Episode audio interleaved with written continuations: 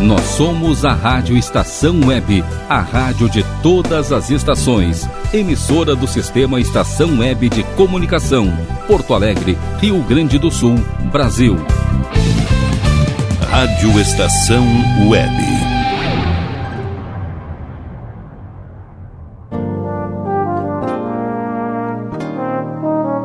Cotidiano.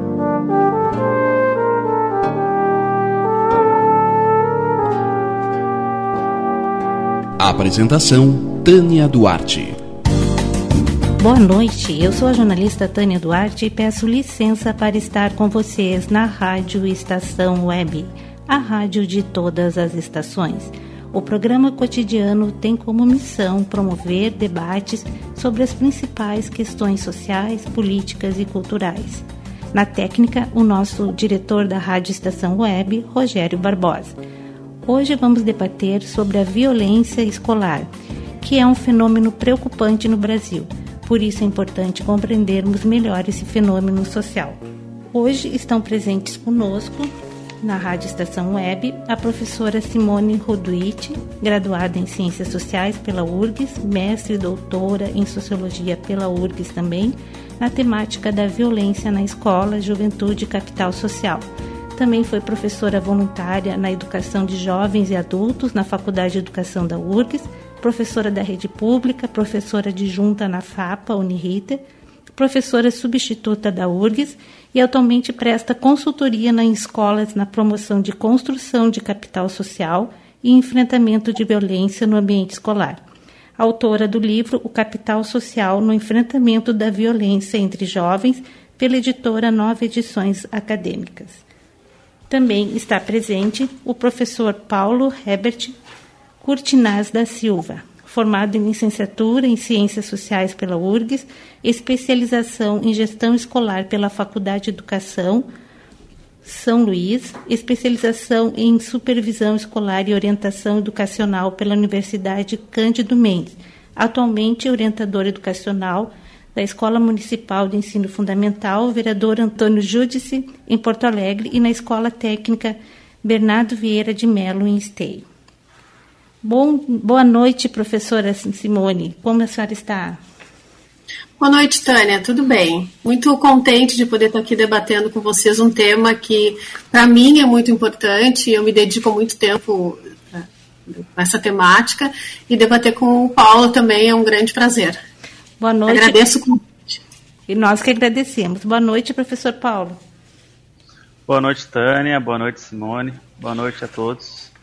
É um prazer realmente poder participar e contribuir desse tema tão importante e tão sensível, né, em relação que atinge principalmente crianças, jovens. Então é um tema que a gente agradece o espaço de poder debater e trazer alguns esclarecimentos. Hoje, uh, nós podemos iniciar essa conversa sobre os tipos de violência, né, os mais frequentes nas escolas. Segundo a agência Brasil, as, nas escolas estaduais, principalmente em São Paulo, o, os índices maiores vêm de bullying, agressão verbal, agressão física e vandalismo. O que, que a gente pode dizer sobre esses tipos? Também são aplicados aqui no Rio Grande do Sul? Também existe essa frequência? Tânia, se tu me permite, eu vou iniciar debatendo e tentando assim é, organizar um pouco a, as minhas ideias, né, e a partir daí também convidar todos para me acompanhar nessa organização mental aqui que eu faço. Tá. Porque eu acho que a violência, ela, a violência na escola, e o Paulo também, claro, é, contribui, né, pode contribuir comigo falando, é, ela tem três dimensões que são bem importantes, que é, fecha bem com essa informação que tu traz do que acontece lá em São Paulo. A violência na escola ela tem três dimensões, então. É uma, existe a violência simbólica, que seria a violência da instituição, com as suas métricas, os seus valores é, direcionado para os alunos. Existe a violência contra o patrimônio escolar, que são as pichações, os roubos, vandalismos. Essas são as práticas mais comuns e é uma das primeiras práticas que se observa aqui no Brasil, lá nos anos 80 ainda, mas que, claro, como tu nos trouxe a informação, até hoje ela, ela permanece. E uma terceira dimensão da violência é a violência interpessoal. Dentro da violência interpessoal, a gente tem a violência é, contra os professores, que ela existe, ela é em menor grau, e a violência interpessoal discente, a violência interpessoal entre os alunos. Dentro dessa prática de violência entre os alunos, a gente tem as agressões físicas, aquelas que são perceptíveis, né, que a gente consegue, é, enquanto professor, né, é, perceber dentro da escola. São as agressões é, é, verbais, os xingamentos, as ameaças e as brigas que acontecem, né? E infelizmente eu venho observando que nesse período pós-pandemia, essa questão da, da violência nas escolas, ela tem é, crescido muito, né? ela tem se desenvolvido, aparecido muito mais forte do que a gente tinha antes da pandemia. E uma outra, um outro aspecto dentro da violência interpessoal entre os alunos é a, a violência é, mais é, escondida, né? Aquela violência que a gente que pesquisa esse tema diz que é a violência invisível, que é o bullying. O bullying ele é um tipo de intimidação que se dá de forma sistemática contra é, um aluno, então pode ser um grupo de alunos ou, ou um aluno específico que vai é, escolher um alvo e a partir daí então vai começar a intimidar esse aluno. Como é que se dão essas intimidações? Elas podem acontecer a partir é, da ameaça de, de exclusão de um grupo de amizades, ela pode surgir a partir da ameaça de espalhar boatos ou mesmo ameaça de agressão. Então, essa característica do bullying, é, além de ser invisível, né, de difícil detecção, porque quem é vítima de bullying não consegue se defender, né, não, não consegue reagir, não consegue pedir ajuda. Isso vai acontecendo de uma forma uh, contínua. E aí a gente tem um efeito reverso do bullying, que são os, as explosões de agressão, que a gente percebe, às vezes, um aluno que tinha um comportamento tranquilo, de repente chuta uma, uma, uma classe, né? Se, se joga contra uma, um aluno específico. Enfim, esses rompantes de agressividade que podem acontecer. E uh, o uso de armas. O uso de armas dentro da escola, o porte, ou até mesmo a, a, enfim, a entrada de armas dentro da escola. E o último e o mais grave, que infelizmente acontece, já tem caso aqui no Brasil, é o suicídio. Então, essas consequências do bullying é, torna esse tipo de agressão uma das mais é, é, letais, né, mais cruéis dentro da escola, justamente pela sua invisibilidade. Mas, claro, é, todas essas são, são, assim, como eu disse, né, é para a gente organizar um pouco como é que se entende a violência na escola, como ela é perceptível, né? É, elas vão se, se desdobrando de várias formas. A mais evidente para o senso comum, para as pessoas de modo geral, são essas brigas entre alunos né, fora da escola, são ah, os roubos às escolas que acontecem, né, Paula? E a gente sabe que isso é bem, bem difícil de lidar, né? Porque sempre está inserida numa comunidade, e a comunidade é, nem sempre percebe a escola como não, não, se percebe, não se percebe partícipe dessa escola e a escola enfim acaba uh, sendo vítima, né?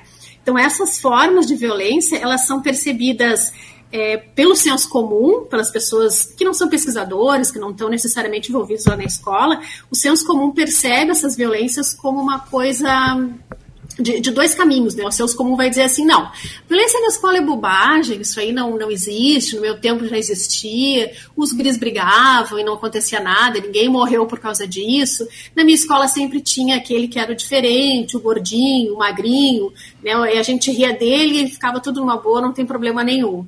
Um outro caminho que o senso comum é, recorre, às vezes é, é uma demanda muito grande da comunidade, é a ideia de que isso é de fácil solução então, se tem violência na escola, é simples. Tu vai lá, chama o pai do, do aluno, né? Chama o aluno, bota ele na sala, briga, dá uma ocorrência e acabou. Ou, em último caso, dá uma expulsão. Só que quando a gente está falando de uma instituição socializadora como a escola, é, não é possível, né, nem numa escola é, privada e muito menos numa escola pública, a gente simplesmente expulsar um aluno, porque o problema não vai estar resolvido. Ou seja, aquele aluno que causou determinada violência, esse aluno ele vai ser excluído.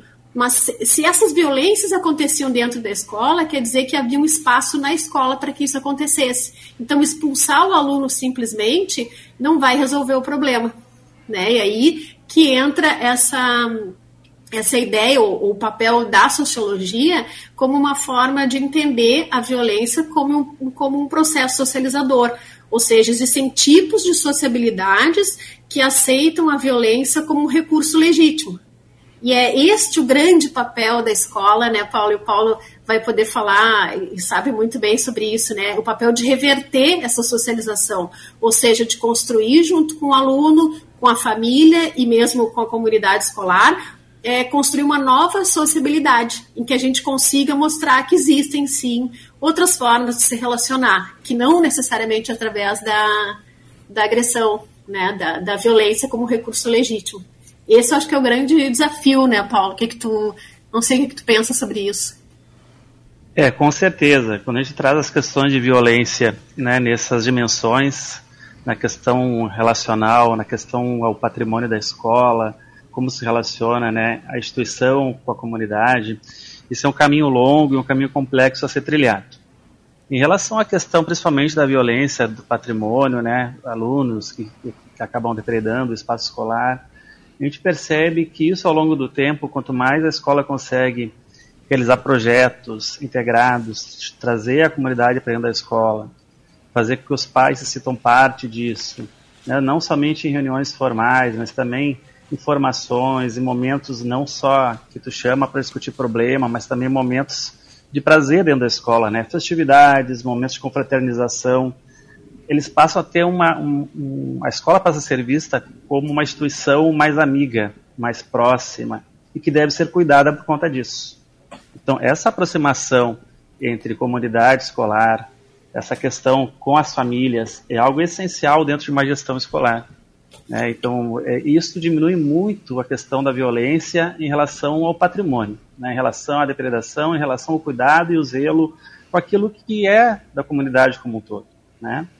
Mas trazendo agora para a questão das relações interpessoais, é, que bom que hoje a gente consegue perceber o bullying como algo que acontece, algo real.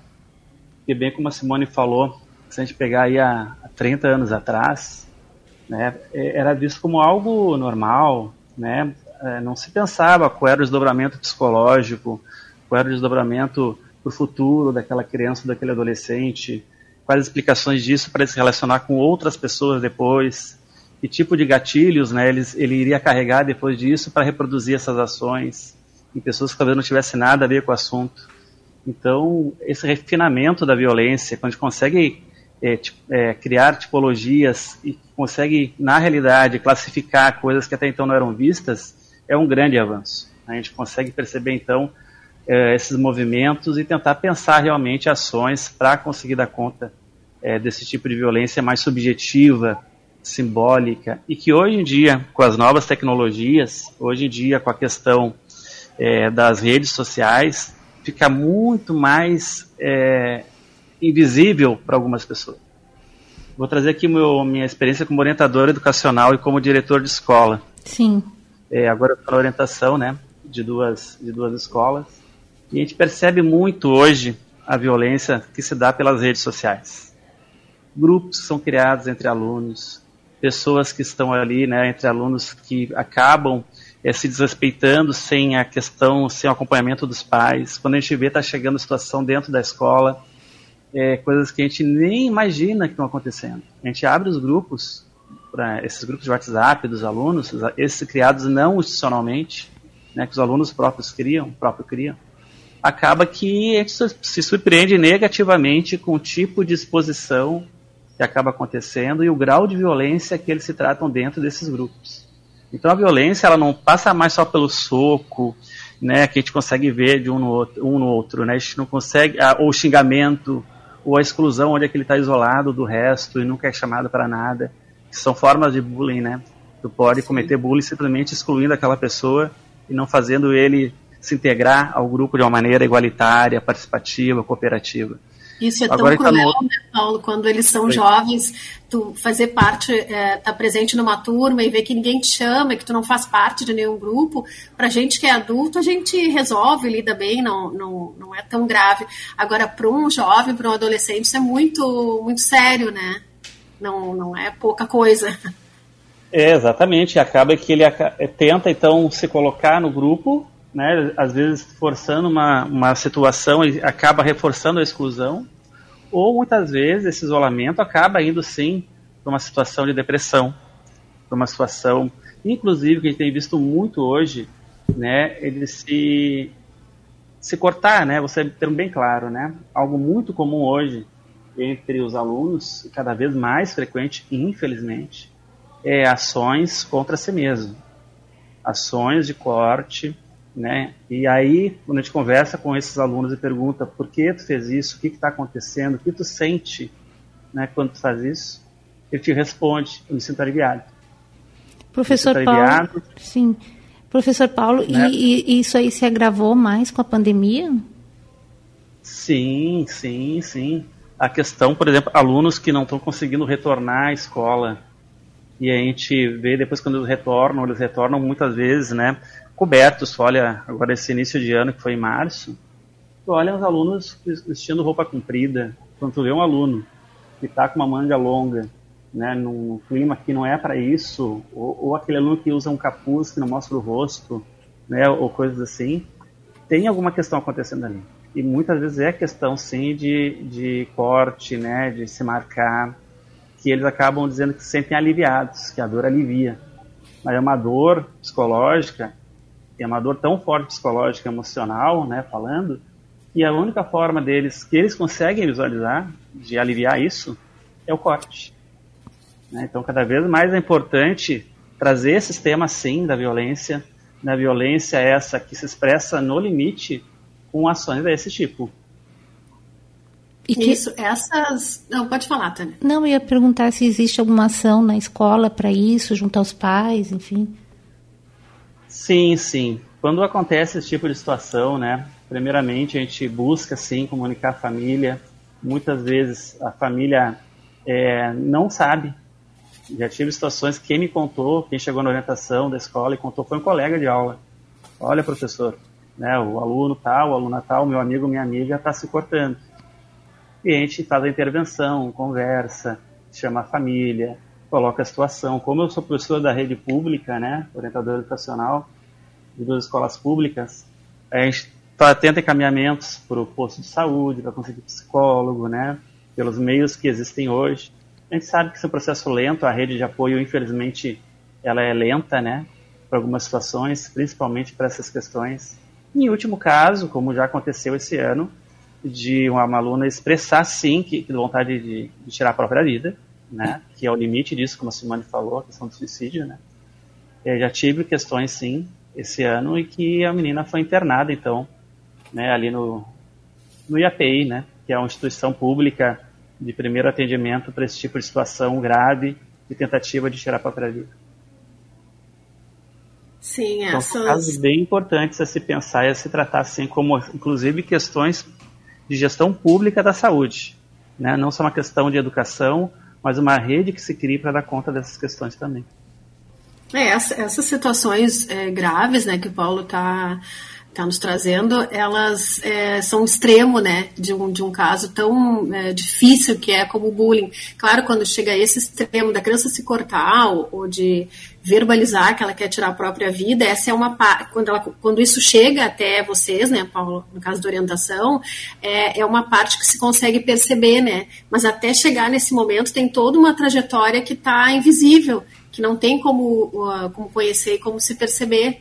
Então, como é importante esse é, esse cuidado, essas distinções do quais são os tipos de violência e como é, é, importante a gente não ceder esse discurso fácil, né, de que ah, a violência tu resolve facilmente se tu expulsar o aluno, se tu der uma ocorrência, né, porque esse é um problema que é de socialização.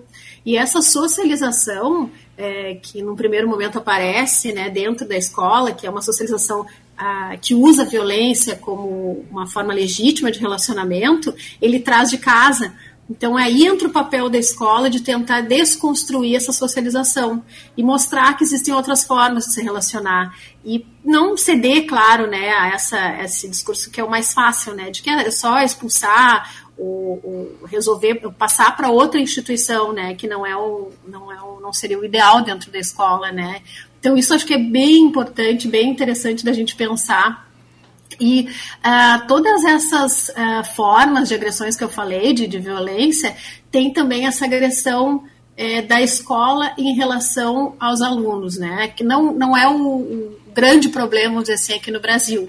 Mas, por exemplo, na Inglaterra, existe essa ideia da forma mais agressiva, mais violenta de se relacionar com os alunos. É, isso nos ajuda a pensar também que caminhos alternativos a gente vai traçar para poder é, resolver a questão da violência. Então, é, esse caso da Inglaterra ele é bem emblemático, porque, e depois eu também vou falar do Japão, que acho que nos ajuda um pouco a entender o quanto é importante a escola ser uma, uma o quão importante é esse papel socializador da escola.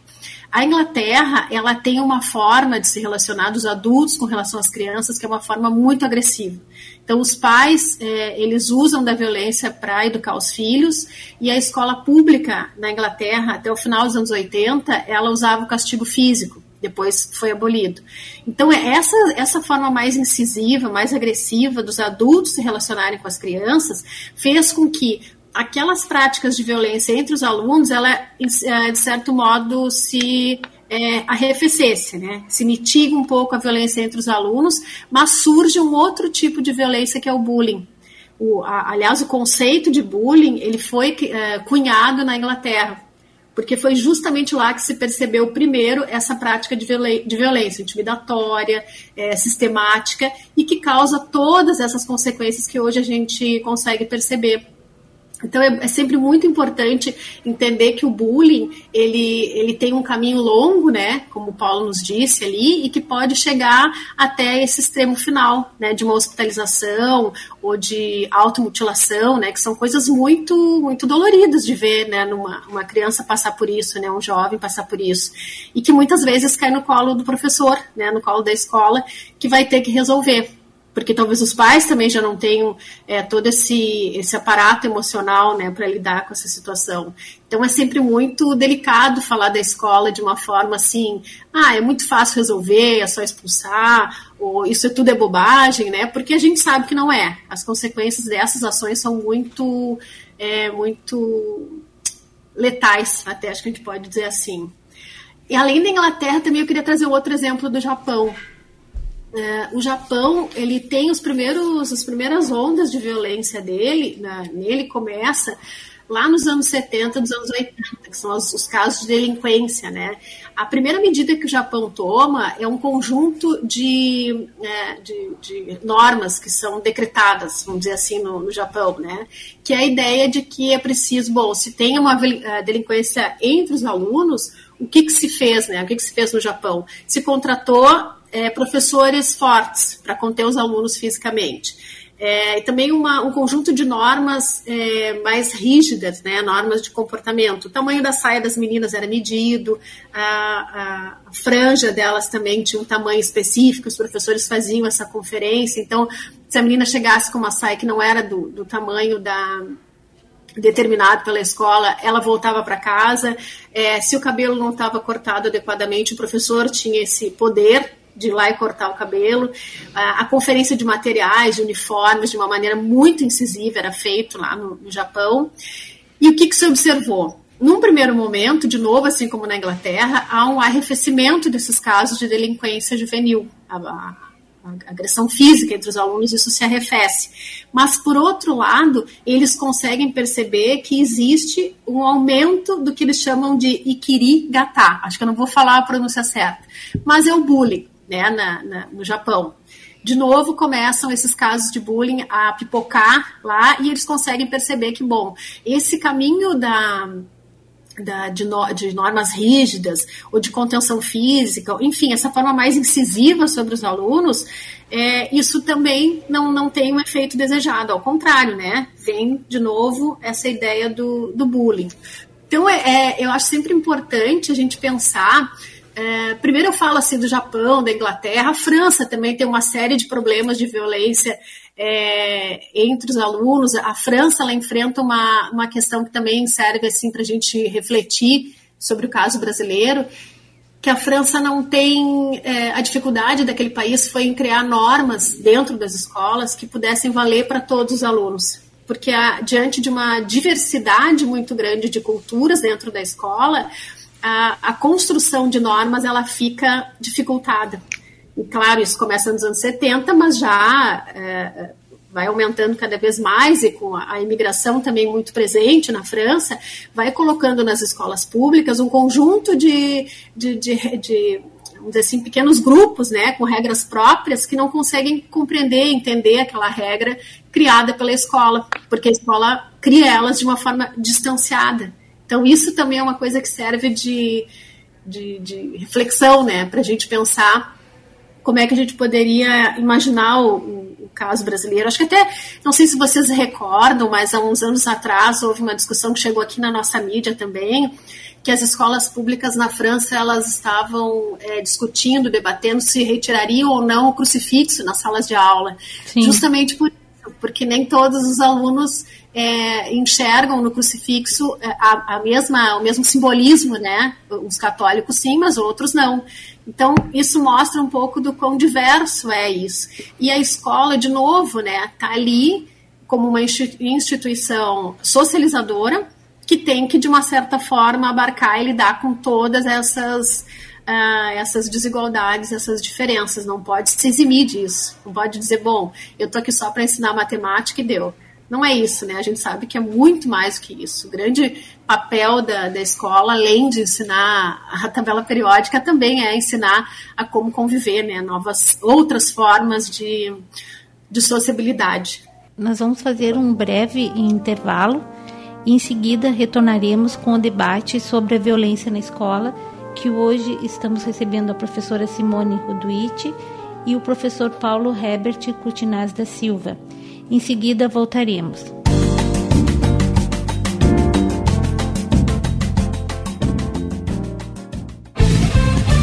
Rádio Estação Web. Ala B Studio, um espaço dedicado a produções musicais, gravação, mixagem e masterização com qualidade e preço justo. Rua Marista, 60, em Porto Alegre. Siga pelo Instagram, arroba ala.b underline estúdio ou fale com Breno Virte pelo fone 51996957510. Ala B Studio, a casa da sua nova música. Silêncio de um animal vale muito mais do que qualquer palavra de um ser humano. Apenas com um simples olhar, eles são capazes de transmitir sentimentos mais profundos do que nós mesmos. Mostre para eles que você os ama. A Agropet Farofino conta com atendimento veterinário de segunda a sábado, Avenida Plácido Motim, 1589 em Viamão. Consulte horários e teleentrega pelos fones 51 3446 8444 quatro ou nove nove sete cinco nove três oito vinte nove. Agropet Faro Fino, a melhor opção para o seu pet. O que você acha de contar com o milenar conhecimento da medicina oriental somado à nova tecnologia em favor da sua saúde, bem-estar e alegria de viver? Clínica de Medicina Oriental Dr. Antônio de Bortoli. Há mais de 30 anos cuidando de pessoas, não apenas do sintoma de doenças. Para agendamento de consultas, ligue 51 989 28 1273. Nerd Pessoal Tecnologia, automação residencial, manutenção de redes, suporte para aplicativos de Smart TVs, aulas de informática para melhor idade e muito mais. Ligue e fale com Ricardo Medeiros pelo fone 51992795816. Nerd Pessoal Tecnologia, um mundo de serviços à sua disposição. Bom, o nosso preço é muito bom nosso prazo é pra lá de bom. Você encontra mais opção. Vem conferir a nossa promoção. Bom atendimento e preço sem concorrência é no Super Bom, Rua Santana 162, fone 51 3228 6555. Mercado Super Bom. Sua melhor opção em compras. Aí, você já experimentou o meu sorvete? Hum, é uma Bom Sorvetes Artesanais, leves, gostosos e saudáveis em vários sabores, sem gorduras e conservantes. Conheça também o sacolé gourmet com pedacinhos de fruta. Preços especiais para revenda. Ligue 51995940772. Venha provar o que é bom. Sorvete artesanal é do bom. Na hora de construir, deixe as dores de cabeça de lado. Escolha o local, defina o projeto e deixe tudo por conta da DCJ Construções e Reformas. Qualidade, sustentabilidade e confiança. Agora também com limpeza e pintura de telhados. DCJ Construções e Reformas. Solicite o orçamento sem compromisso pelo fone 51999892694. Primavera, verão, outono, inverno. O que você ouve? Estação Web.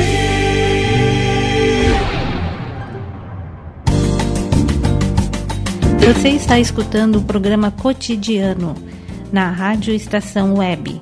Hoje estamos falando sobre a violência na escola com a professora Simone Roduiti e o professor Paulo Herbert Cutinaz da Silva. No último bloco, terminamos falando sobre a instituição socializadora, o papel da escola. Professor Paulo, poderia falar mais sobre esse assunto? É, a, questão da socialização dentro da escola, a escola como uma parte né, da vida do aluno que ele fica pelo menos quatro horas, né, convive, divide, aprende a, a compartilhar, ou depende da, da, instituição, né, também aprende é, coisas mais ideológicas, no sentido, depende do tipo de instituição que tu tá, né? Claro, a instituição é uma. Mas a rede pública como um todo, ela, ela tem essa questão muito clara, né, da pluralidade, né, de questões é, religiosas, de questões é, é, de cunho famílias, né? Não existe para a rede pública é a, o tipo de família ideal, né? Todas as famílias é, são acolhidas e estão dentro da escola os, todos os tipos que existem né, de famílias. Então, essa diversidade que para mim é escola, em termos de, também de etnia, né, em termos de, de gênero, tudo isso ela tem que estar nas formas ali das regras de convivência. Por quê? Porque essa regra de convivência, o ideal é que ela seja construída junto com os alunos, junto com as famílias, através do projeto político-pedagógico da escola né, que para que, quem não conhece, é, seria então as, as, regras, o que, o que a escola quer, né, para que, que ela vem, para que, que ela se como ela se define, né, como é que ela vai agir, como é que ela vai se portar na, junto com aquela, aquela comunidade, naquele segmento da sociedade. Então, o projeto político-pedagógico de uma escola é extremamente importante para definir se a escola é inclusiva, ou é mais tradicional, ou não inclui tanto, ou não inclui nada. E é nisso também que a gente está hoje num debate muito importante, que é ter a consciência que compor essas regras junto à comunidade escolar, junto com os alunos, que se sintam parte das decisões, que se sintam parte, né, e entendam por que que está escrito ali, né, determinada frase nas regras de convivência, que eles percebam bem, mas essa frase tem um pouco da gente, a gente debateu isso nós em numa numa reunião, né, nós em sala de aula, né, nós na conversa de segmentos, nós estamos representados nesse tipo de regras de convivência. Porque isso é fundamental para que diminua muito a questão dos conflitos né, em relação à instituição, em relação a, a, aos alunos com os professores, em relação aos alunos com os alunos, né, em relação aos pais com os professores também né, porque tem vários modos e tipos de violência, como a Simone falou no primeiro bloco. Né, a gente a violência da, em relação à escola, em relação ao professor né, com escola, professor com aluno, aluno com professor, pai com professor. Né, e existem até ela, violência pais com pais, né, dependendo de onde tu está, dá um conflito entre os alunos ali. Então é muito importante que os alunos né, tenham as regras de convivência claras, entendam por que, que elas existem e se sintam parte dessas regras que ajudaram a construir, para que com isso, quando tiver alguma situação, problema, eles entendam também que tipo de, de atitudes, né, que tipo de situação de resolução vai ser dada para aquilo. Então é nesse momento que eu acredito que a escola ela é sim responsável é, por tentar diminuir de uma maneira é, consciente, de uma maneira planejada, as situações de violência. Uma escola tem que ter muito claro que é problema dela, sim, quando os alunos pegam e se ofendem, brigam, se agridem. Né? Esse é um problema da escola, sim. Não é um problema somente que um aluno discordou do outro e não soube resolver. A escola tem um papel socializador de dizer, bem, existem outras formas de resolver um problema que não é a briga. Isso Existem tá outras tão... formas. Oi. Desculpa te atrapalhar, Paulo, mas isso me, me joga para a vida hoje no dia a dia, né? Para o tempo que a gente está vivendo, né? Como é possível a gente discordar sem precisar agredir o outro, é, nem verbalmente, nem muito menos fisicamente, né? Mas como é possível hoje em dia a gente discordar de alguém sem apelar para o cancelamento, né? Que é a, a moda agora da vez, né? É importante. Isso acho que é outra questão, né? Como tu está dizendo que a escola traz ensinar a, a debater, a discordar, mas sem brigar, né? Sim, entender que o outro que está ali contigo e não está concordando com nada a questão, mas tu vai ter que chegar, ainda mais num grupo, vamos pensar num grupo de sala de aula, né, que vão ficar um ano juntos, tu vai ter que chegar a uma mediação, vai ter que chegar a um acordo, tu não vai ficar olhando o teu colega com raiva o ano inteiro, né, tu não vai ficar brigando com ele o tempo todo, tu vai ter que encontrar uma mediação, vão ter que encontrar um ponto que, de equilíbrio, né? Bem, aonde nem eu tô sempre certo, nem ele está sempre certo, né? Nós temos momentos em que a gente erra, mas a partir daí vamos sim construir algo diferente. Essa tolerância com o outro, essa questão de dar chance ao outro, de escutar o outro, esse é o papel fundamental da escola, né? Porque muitas vezes as, as crianças já chegam na escola é, dentro de uma realidade muito dura, dentro de uma realidade assim que às vezes a família não, não resolve as coisas assim.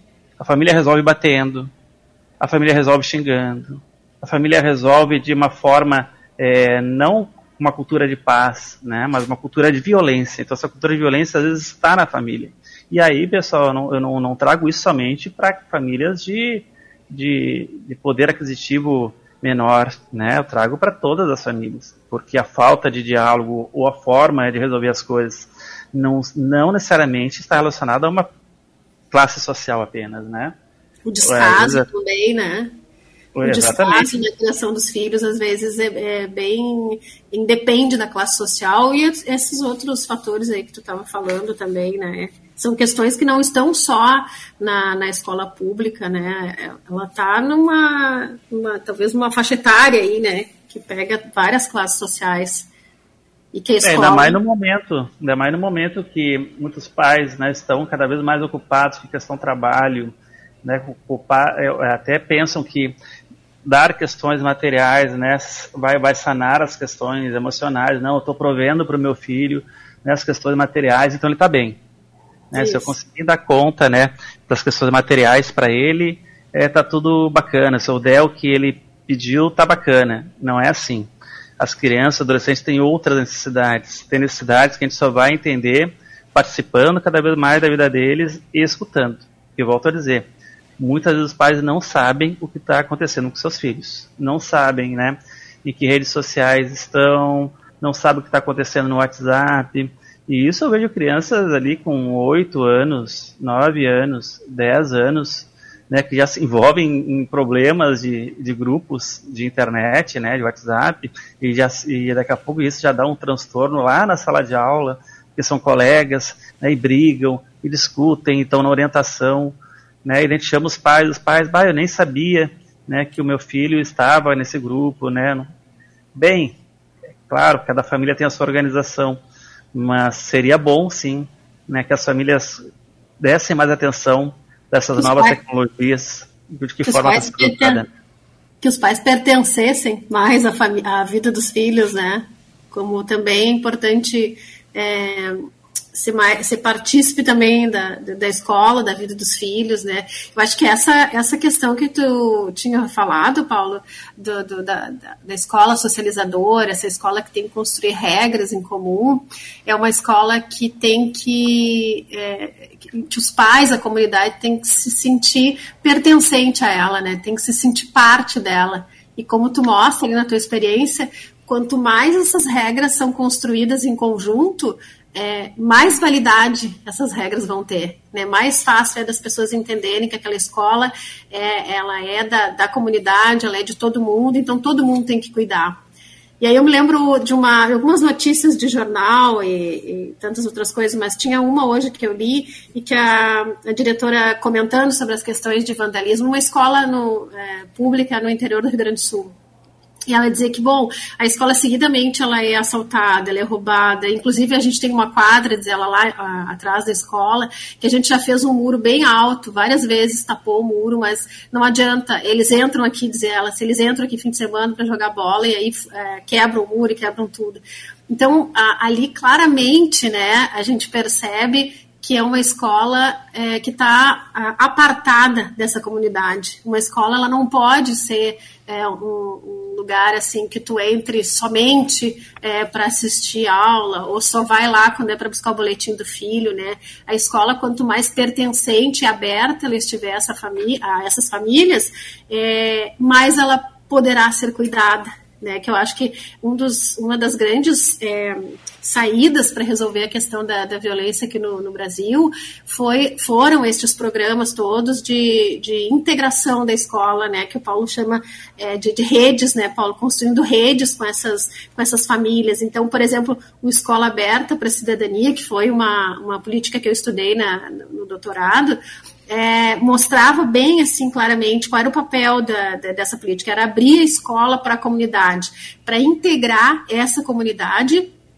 à escola. E se eu vou participar da escola e é uma, uma demanda gigantesca de, dessas comunidades de estarem na escola no fim de semana, porque não tem, não tem parques, não, não, não tem lugares em que as pessoas possam ir. A escola acaba sendo uma alternativa muito é, interessante. Então, na medida que a escola abre os finais de semana para essa comunidade, ela vai é, mostrar que existem, né? vai construir as regras de convivência com essa comunidade e vai poder, então, é, ter um, um cuidado maior dessa, dessa escola e um espaço para essa comunidade também poder sociabilizar, para poder estar ali presente, não ser algo tão distante, né? Eu acho que as grandes é, alternativas para a violência, assim, se, se, a gente pudesse montar um, é, caminhos, né, para resolver ou para lidar, para enfrentar a violência, eu acho que essa construção das redes, essas políticas de integração do escola aberta, do reforço escolar, é, dessas outras é,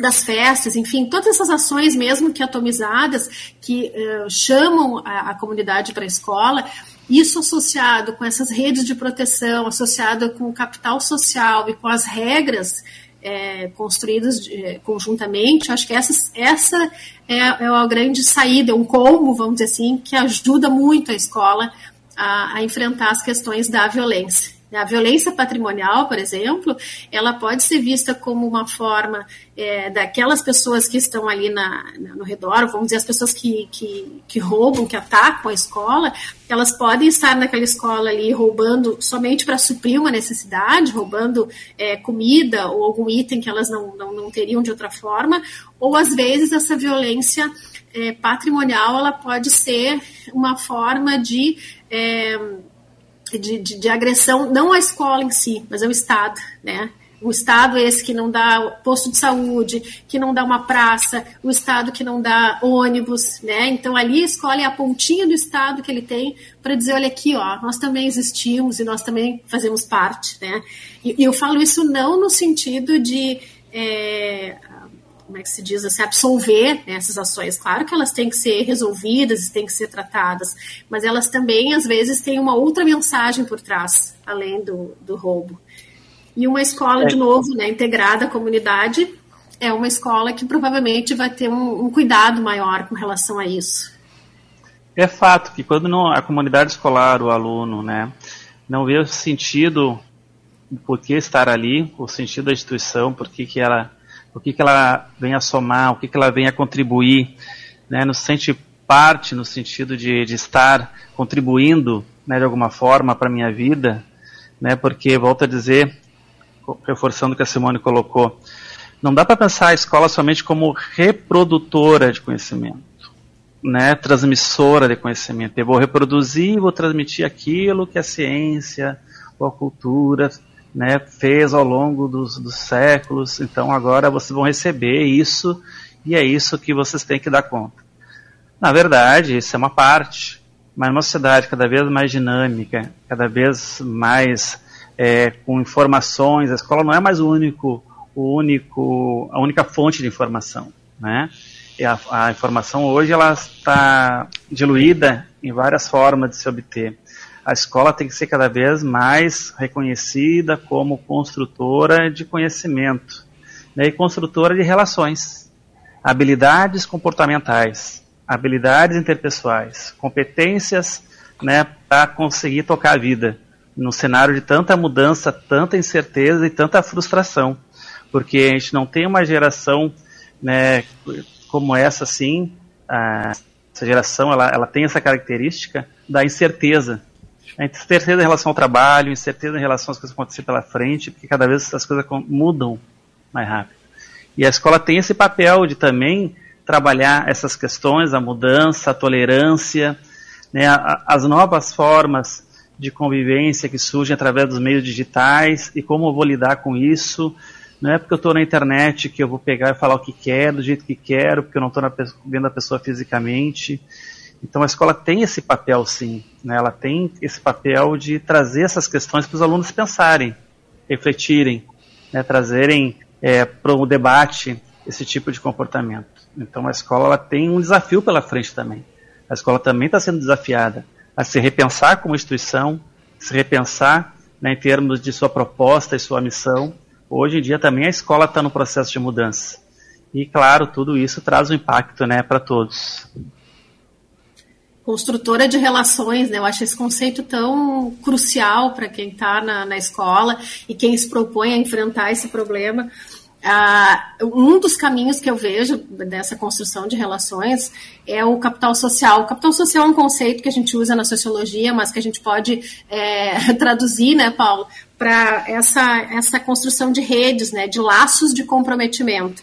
E a escola é, só, por exemplo, assim, se a gente pensa numa escola só aplicar uma política pública, ela não consegue resolver a, a questão da violência. Né? Não basta simplesmente abrir a escola no final de semana. Tu tem que ter também essa construção de laços, esses laços de comprometimento que a gente na sociologia chama de capital social, mas também é, não pode simplesmente nem só uma política e nem bom estourou uma briga a gente chama a guarda municipal e está tudo resolvido, né? Isso também não é uma alternativa, isso também não é um caminho. Ou a gente constrói agora um conjunto de regras bem rígidas e tudo vai ser resolvido. Eu acho que é, são, caminhos, são ações que têm que estar entrelaçadas. As regras construídas em conjunto, essas políticas de integração, as políticas públicas né, de, de construção, de, de integração e esse capital social, esses laços de comprometimento são cruciais para a escola é, poder enfrentar a violência e construir laços com quem esses laços, esse capital social, ele tem que ser construído com a Secretaria de Educação, para que tenha esse aporte né, de, de, de, todos os profissionais possíveis e de apoio mesmo institucional para a escola levar adiante seus projetos. É, capital social com os vizinhos, né, com as pessoas que estão no entorno da escola ali, para que percebam a escola como, como sua também é, capital social também com as instituições de, de, guarda municipal, da brigada. A brigada tem um, um projeto, não sei se ainda está é, tá em curso aqui no Rio Grande do Sul, mas ela tinha aquele projeto do Proerd, que começou lá nos anos 90. Sim, sim, ainda existe. Até então, tem, né? até antes da pandemia, ainda tinha o Proerd. Não sei como é que está agora, mas... Isso, o Proerd, Proerd também é uma ação muito importante e que traz os seus resultados. E eu acho que a última, a última construção de laço é, de novo, ali os alunos e a família, né? Então, todos esses, esses atores, essas instituições, elas precisam estar sempre é, nesses laços de comprometimento com a escola. E a escola, aí no seu desafio, né, de sempre, de estar tá sempre reativando esses laços, tá sempre é, incrementando essa escola, né, tornando essa escola interessante para essa comunidade vir. E vindo a comunidade, bom, então chega o momento da gente ver o que, que pode, o que, que não pode, o que, que se constrói, o que, que se aceita, o que, que não se aceita. E na medida que a instituição consegue criar esse espaço é, de, de, regramento, é, é mais, é, vamos dizer assim, é, é, menos difícil, não vou dizer que é mais fácil, mas é menos difícil de construir essas regras com as crianças no horário da escola, né? Porque já se sabe que, bom, a escola é boa, é interessante, fim de semana a gente joga bola e tem oficinas e a gente pode ir lá e fazer uma série de coisas. Mas a escola é aquele lugar que quando eu entrar, quando eu pedir a caneta para o meu colega, não preciso dar um empurrão nele. Eu simplesmente peço, né? Num, num exemplo assim bem elementar. Mas eu acho que é a partir daí que a gente vai construindo e enfrentando, né? Pouco essa, essa questão da, da violência, que, claro, não tem uma solução mágica, né, Paulo? E sobre a violência virtual, Paulo, que tu colocaste antes no início da, da conversa, que existe essas redes, o WhatsApp, uh, nem acho que nem os tu falaste, nem os pais, nem os professores estão cientes dessa violência, né? Porque já começa ali no celular da criança ou do jovem, né? Sim, sim. Essa violência é uma violência que ela é bastante é, invisível muitas vezes aos olhos dos professores e aos olhos dos pais. Normalmente se consegue é, dar conta desse tipo de violência quando estoura alguma coisa. Né? Tá, então esses grupos eles existem, os alunos criam, né, independentemente da vontade dos pais ou a vontade dos professores, vão ali criam e começam a se comunicar, um grupinho com 3, 4, 5, depois adicionam mais 2, 3, 4, e daqui a pouco aquela, aquele mal entendido que tinha ali na sala de aula vai para o grupo, ou acontece alguma coisa no grupo que vai para a sala de aula, e aí tu tem um processo que tu não consegue dar conta, né? Muitas vezes onde vai terminar. Por quê? Porque quando tu chega a, a saber o que está acontecendo, muitas vezes já estamos em situações de ameaça. Por exemplo, nós atendemos lá um grupo em que já estavam se ameaçando de, de, de, de olha, vou, vou te matar, né? E a gente olha assim, só um pouquinho, vocês têm 12 anos, vocês nem sabem o que, que é isso. Vocês não estão, não pode estar falando sério esse tipo de coisa. Não é como assim matar, tu sabe a consequência do que é matar? Tem a noção do termo que está usando, né? Tu tem consciência e não tem, óbvio que não tem, né? Porque são jovens, adolescentes em construção, né? Não tem ainda isso firme. Mas para ter uma ideia, um postou a foto de uma faca, o outro postou a foto de um martelo. Ah, que eu vou te bater com isso, com martelo, eu vou te esfaquear. E os pais vieram e se apavoraram. Né? Porque também, assim como eles postam, eles apagam. Então, para ficar algo registrado, é se um terceiro colega que não apagou, né, te traz para te ver a conversa inteira, tudo que foi colocado. Então, eles têm essa, essa rapidez de também excluir aquilo que, que sabem que pode ter alguma consequência e tu acaba tendo é, isso mais concreto, muitas vezes por um terceiro que não está envolvido tão diretamente, mas está assistindo, né? Porque no processo de bullying, todo esse processo tem aquele aquele trio, né? É quem pratica ação, é quem recebe a ação e quem está vendo a ação. Esse terceiro que está vendo o processo acontecer. Bem, esse terceiro ele pode é, ficar parado e não fazer nada, ele pode se somar ao processo de bullying e a partir daí reforçar isso, ou ele pode fazer uma ação que seria tentar estancar isso. Né? Só que muitas vezes é, os jovens, os adolescentes, não conseguem ter essa consciência de estancar a ação. Porque tem medo, porque tem receio, porque o outro é mais forte, porque o outro pode me bater, porque pode acontecer alguma coisa comigo, porque eu não vou ser mais parte do grupo. Então, quando acontece desses casos chegarem até nós, é porque já está no extremo. É um nível assim de violência que está bem grande. E essa violência também se dá muito em relação a, a, a, ao feminino, né? Também existe uma questão de gênero aí. Ou seja, é, a menina, né, e o menino, e daí acaba vazando alguma coisa de uma menina, né? Que seria só um, entre uma, uma, relação de confiança entre o menino e a menina e vaza. Isso é violência. Isso é, uma, é uma, isso é uma violência extremamente séria. É uma violência que, que é contra a, a mulher, no caso. É, é, uma outra face né, que começa a se reproduzir tão cedo assim, nesses grupos e nessa forma. É muito assunto, né, professor Paulo e professora Simone, para a gente conversar. É. Passou tão rápido o tempo, o meu diretor já está chamando. Eu gostaria de pedir as considerações finais da professora Simone, depois eu passo a palavra ao professor Paulo, e agradecer a presença de vocês para falar um assunto de tanta importância e, quem sabe, no futuro falarmos novamente né, sobre esse tema que é tão abrangente. Com certeza, eu, eu, estou sempre à disposição. Podem me chamar que eu sou sempre estou é, sempre disposta a, essa, a, debater essa temática. Mas para finalizar, eu acho que é, eu, a, a, as, as, pesquisas todas que eu já fiz, tudo que eu já vi, isso que o Paulo fala também, apesar desses é, vários problemas que a gente tem dentro da escola, é, como todos os tipos de violência eles são socialmente construídos, eles também podem ser socialmente desconstruídos. Então, isso acho que é uma grande esperança que fica para a gente, né, uma vontade de continuar. E eu ah, sempre vamos dizer assim, é diferente né, dentro da sociologia. Na sociologia é sempre uma tendência, de um modo geral, a ver um lado mais é, o pior lado assim da, dos fenômenos sociais, né? E achar que sempre é algo que não, não tem saída, enfim. E eu sempre fui a diferente nesse sentido de achar que sempre há uma saída, assim. Eu acho que a gente tem que construir essas saídas, assim, até muito é, muito otimista, né? Mas é a maneira como eu vejo mesmo. Eu acho que é com muito otimismo e, e, com alternativas aí que a gente pôde discutir aqui, o Paulo nos trouxe exemplos, que a gente vai poder enfrentar esse fenômeno que é social e que vamos enfrentar socialmente com certeza. E agradeço a, a, o convite e estou sempre à disposição, Tânia. Obrigada, professora. E o senhor, professor Paulo? É, eu também acredito na possibilidade das coisas sempre melhorarem, né?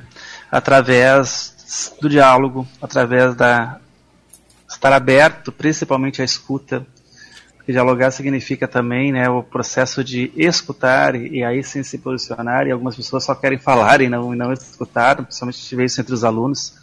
acho que estão com a razão, e isso também é uma produção, muitas vezes, da sociedade, essa intolerância que a gente tem, ou está tendo muitas vezes em relação ao outro, né, nesse momento que a gente vive tão dos extremos, né, o certo e o errado, não existe o meio termo, o ceder, é, esses extremos todos estão acontecendo.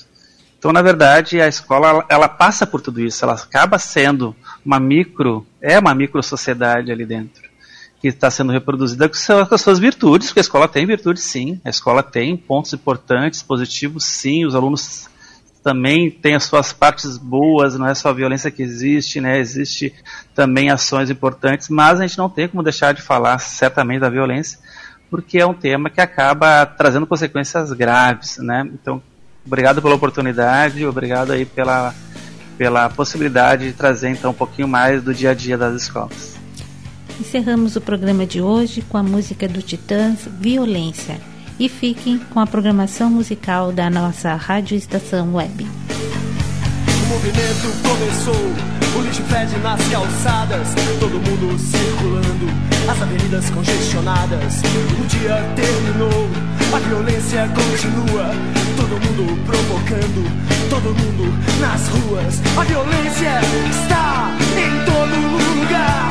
Não é por causa do álcool, nem por causa das drogas. A violência é nossa vizinha. Não é só por culpa sua, nem é só por culpa minha. Violência gera violência. Violência doméstica, violência cotidiana São gemidos de dor, todo mundo se engana Você não tem o que fazer, saia pra rua Pra quebrar minha cabeça, ou pra que quebrem a sua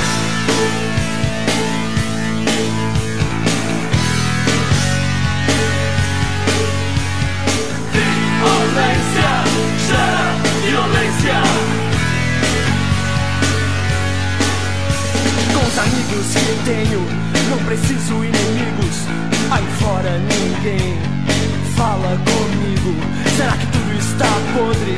Será que todos estão vazios? Não existe razão, nem existem motivos. Não adianta suplicar, porque ninguém responde. Não adianta implorar, todo mundo se esconde. É difícil acreditar somos mais os culpados. É mais fácil culpar Deus ou então o crime é venerado e uso por toda a terra. De um polo ao outro se imolam vidas humanas. No reino de Zócoto, os pais degolam os próprios filhos, seja qual for o sexo, desde que sua cara não lhes agrade. Os coreanos Incham o corpo da vítima à custa de vinagre. Depois de estar assim inchado, matam-no a. Os irmãos moráveis mandavam matar com cócegas.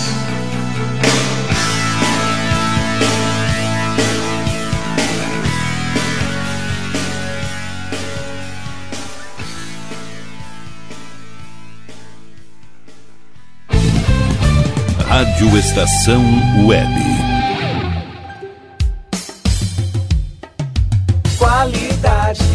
Garantia, credibilidade. Um show de novidades. Mini Mercado, Padaria e Fruteira é do Carioca. Pães, bolos, doces, salgados e sanduíches, além de café da manhã a partir das 7 horas. Vem pra cá, vem, vem conferir. Aberto de segunda a sexta, das 7 da manhã às 6 e meia da tarde. Rua Ângelo Dourado, 220, em Porto Alegre. Vem pra cá. Internet O Sul. Conexão via fibra ótica sem necessidade de linha telefônica. Sua casa com internet sem limite de navegação. Conheça os planos corporativos especiais para empresas. Ligue 51 3483 3900 ou acesse internetosul.com.br. Conheça a Câmera 30, uma empresa de monitoramento da área de tecnologia especializada em armazenamento de imagens interativas. Veja o que acontece diariamente na capital e nos litorais gaúcho e catarinense pelo seu smartphone, de forma fácil e rápida. Escolha o plano que mais atende seus interesses e tenha uma janela aberta na palma da sua mão. Acesse câmera30.com.br ou pelo Instagram, arroba câmera 30. Para mais informações, ligue 51992463342.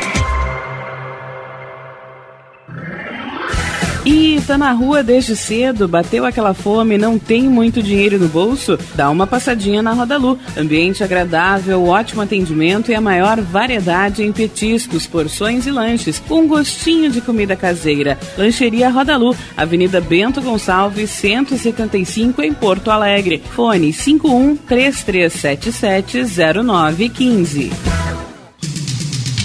Como anda a comunicação da sua empresa? Alcançou os resultados pretendidos? Se você deseja mudar o final dessa história, fale com a Consultoria Domênica, uma nova forma de comunicar para conectar negócios e celebrar resultados. Domênica Consultoria em Comunicação e Marketing. Para mais informações, ligue 5199115 2090.